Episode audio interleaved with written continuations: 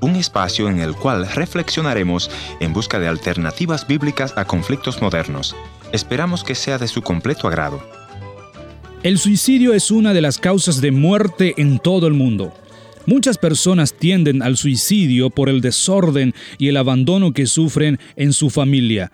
La sociedad ha hecho de los valores de Dios y de la familia una burla, creando la cultura de muerte por medio de la música, de la película, entre otros medios. Muchas veces las personas no quieren morir, sino nada más quieren que se acabe sus problemas y piensan que el suicidio es la salida más rápida a su situación. Pero hoy te digo que hay esperanza de revertir esta realidad.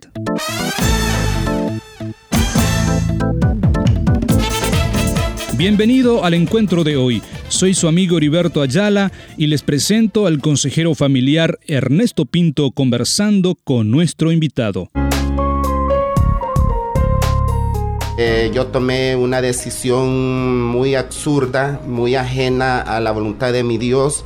Usted atentó contra su propia vida. Yo atenté, sí, eh, atenté contra mi propia vida y por problemas matrimoniales. Veo las cicatrices en su en su mano izquierda, en la que intentó, y en la derecha también, trató de cortarse las venas. Me corté las venas, pastor, y también se fue en cuenta el tendón de mi mano ah. izquierda. Entonces, esto no es nada, pastor. Eh, pues yo hice, cometí ese pecado de tomarme dos litros de licor, grado 90 de, un, de, una sola vez, pero ahí iban pastillas del sulfuro, pastillas Lagnate, quien no sabe qué es el lagnate, pues en nuestro país se usa, es el veneno más criminal que puede existir, igual que el sulfuro.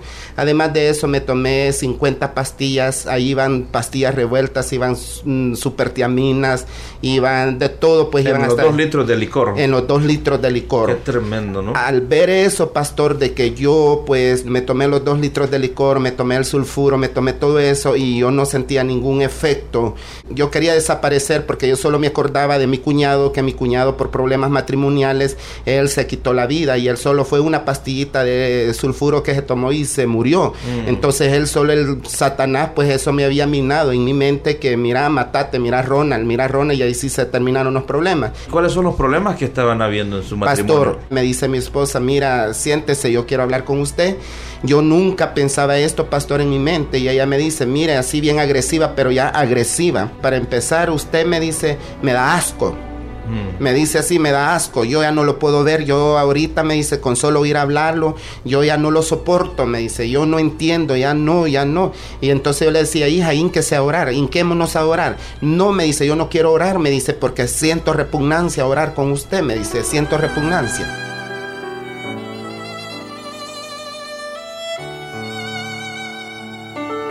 En ese momento yo salí de la casa, abrí la puerta y salí, pastor, eh, como, un, eh, como ciego. Mm. Yo me cegué, o sea, perdí como el conocimiento. Y yo decía, Señor, lo hago, no lo hago, pero el diablo siempre hace lo que esta es la solución, que te muras, que te muras.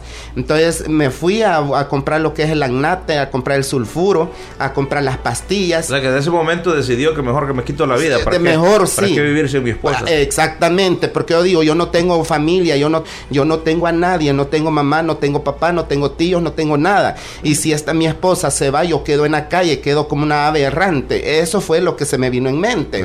Entonces, esa fue la decisión que yo, eh, mejor el, Satanás me metió a esa decisión que matate, que ahí se terminaron todos tus problemas. Y luego, al ver que no me hacía efecto, eso fue como a las 10 de la mañana, llegué a las 4 de la tarde y yo ya con mi licor y todo adentro, no vi que no me hacía efecto, yo no había perdido mi conocimiento, compré una Gillette una hoja de afeitar y me voy donde mi esposa y le dije, le llegué donde ella y le dije, amor, no se vaya, por favor. Le dije, yo no le he dado problemas, perdóneme, le dije, mm. perdóneme. No le importa lo que yo pueda hacer, no me importa si usted se mata o no se mata. Vine yo y extendí mi brazo y con la, hoja de afeitar me corté inmediatamente las venas. Mm. Entonces ahí me desvacié en sangre porque solo la mano derecha fue que las dos venas mm. boté casi cuatro litros de sangre. Qué terrible. Lo llevaron al hospital de ahí. No quise ir al, al hospital, pastor. Llegó la policía a la casa porque al ver, pues, llegó la policía y gracias al Señor que yo puedo ver la mano de Dios que los agentes que llegaron eran cristianos. Los policías eran cristianos. Sí, son cristianos, eran cristianos. Entonces ellos en vez de tomar aquello, de amarrarme, porque este se va a matar, mejor lo llevamos preso, eh, que esté en Bartolina, ya no le va a pasar nada. No, ellos dijeron a orar por mí en ese momento, los tres policías. Cuán difícil es creer que verás brotar agua de la roca. Que a los montes harás trasladar, aunque todo en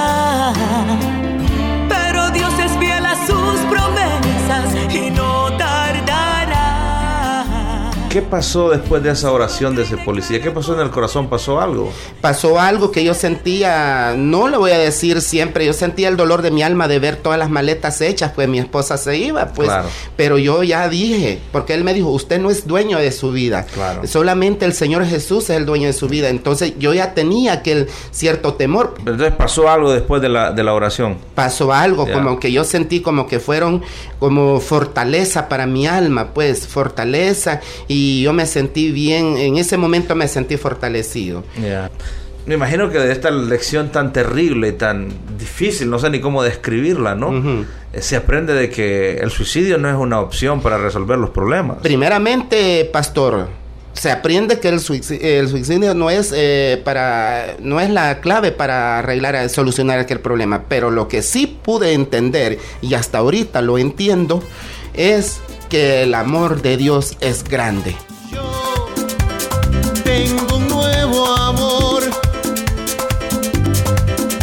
El corazón me late sin parar. Hay uno que me ha dicho, te amo de verdad, Jesús mi amor,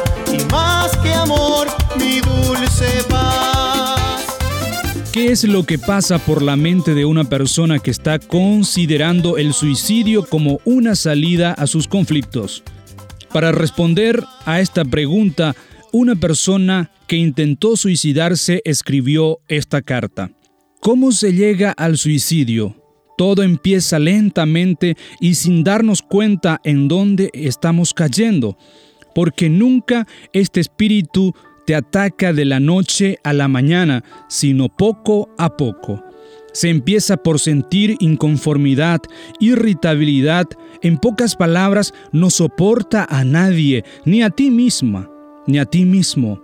Todo influye a tu sentir, empiezas a recordar todo lo malo que te ha pasado, lo que has tenido que vivir solo, sin ayuda y sin amor la traición, la desolación, la poca o nada comprensión, el abandono, el rechazo, el odio, la venganza, el querer ser y no poder, la desesperación, la angustia, la pérdida de un ser querido, la muerte, la soledad, la indiferencia, la vergüenza de haber fallado y el temor. Cuando algo de estos permites que se ramifique en tu vida y deja que eso crezca hasta que tu alma se inunda. Día a día vas entrando en ese túnel para tu propia destrucción, con el deseo de terminar con los que llama todo lo que te ataca, donde solo sientes dolor y una voz que te dice, lo mejor que puedes hacer para librarte de esto es acabar con tu propia vida para siempre. Tú no sirves para nada, Tú no vales nada, eres un estorbo, tú tienes que destruirte. Por ti sufren, por tu culpa. Eres malo, eres inservibles. Amiga y amigo, si estos pensamientos inundan tu mente, te invito a que continúes escuchando el encuentro de hoy. Soy su amigo, Heriberto Ayala. El consejero familiar Ernesto Pinto conversará en esta segunda parte sobre el tema del suicidio con una persona quien busca ayudar y a encontrar esperanza y estrategia para no llegar a profundizar este mal.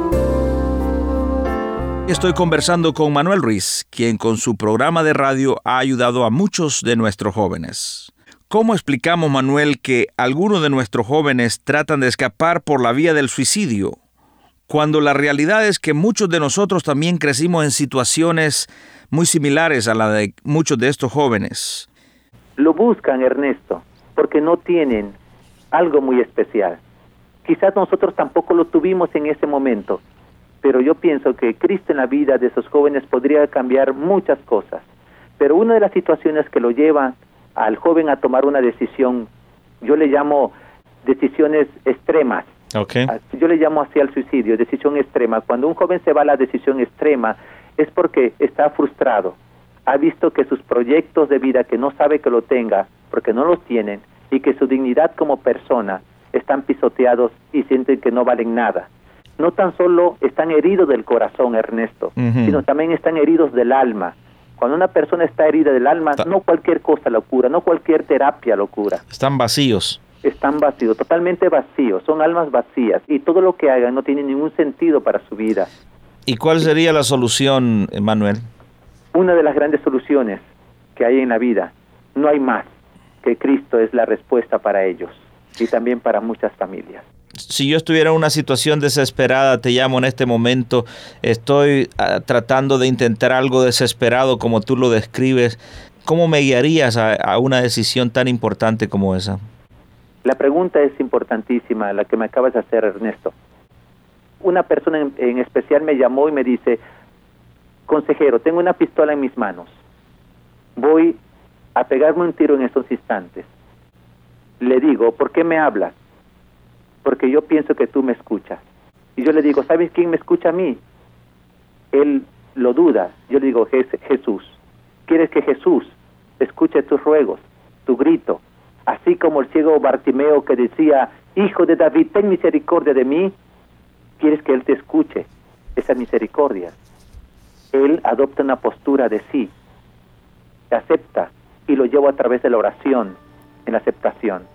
El joven termina por dejar la pistola a un lado y al sábado siguiente llega al programa en vivo y en directo a darme las gracias porque Cristo entró en su corazón.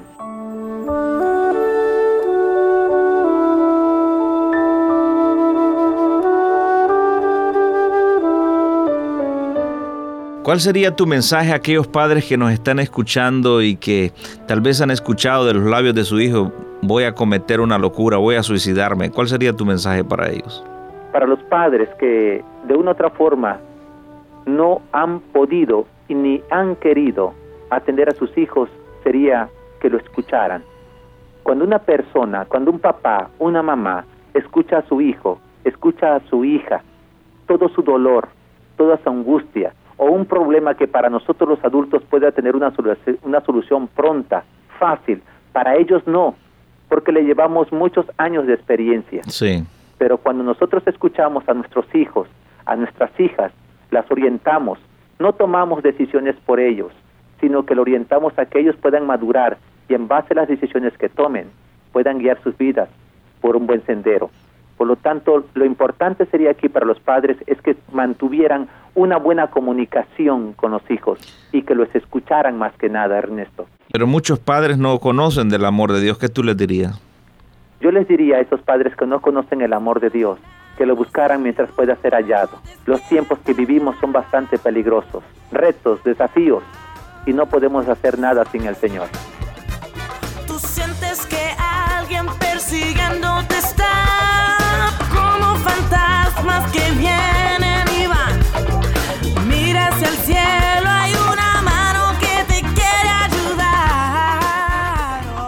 Gracias por haber sido parte del encuentro de hoy. Le voy a agradecer que me escriba a info@encuentro.ca.